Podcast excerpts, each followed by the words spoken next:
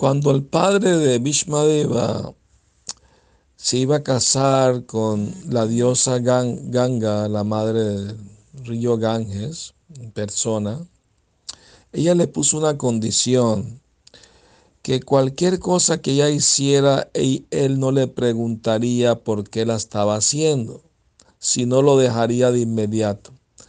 Y él aceptó, pues tenía plena fe en, su juicio como una gran diosa y gran devota que es. Pero resultó que cuando tuvieron el primer hijo, ella llevó el niño en los brazos y caminó hasta el río Ganges.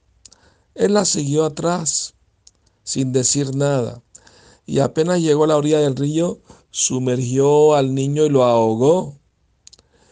Y él tenía ganas de preguntarle por qué lo hacía, pero por el, lo que ella le pidió no lo pudo hacer, sino lo abandonaría.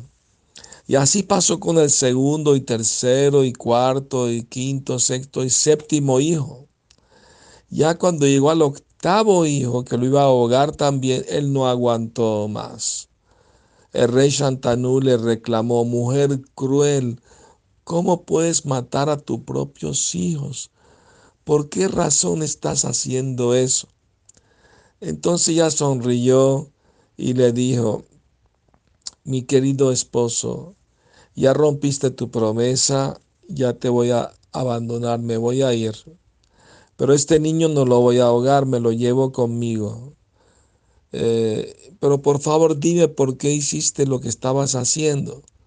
Bueno, esos niños, y junto con este eran ocho hermanos semidioses, se llamaban los vasos y ellos robaron una vaca a un gran sabio en esos planetas superiores.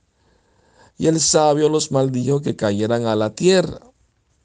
Ahora ellos se acercaron a mí y me, oraron fervientemente, me pidieron el favor de que apenas nacieran en la tierra los devolviera a los planetas celestiales, que, que no querían estar mucho tiempo aquí.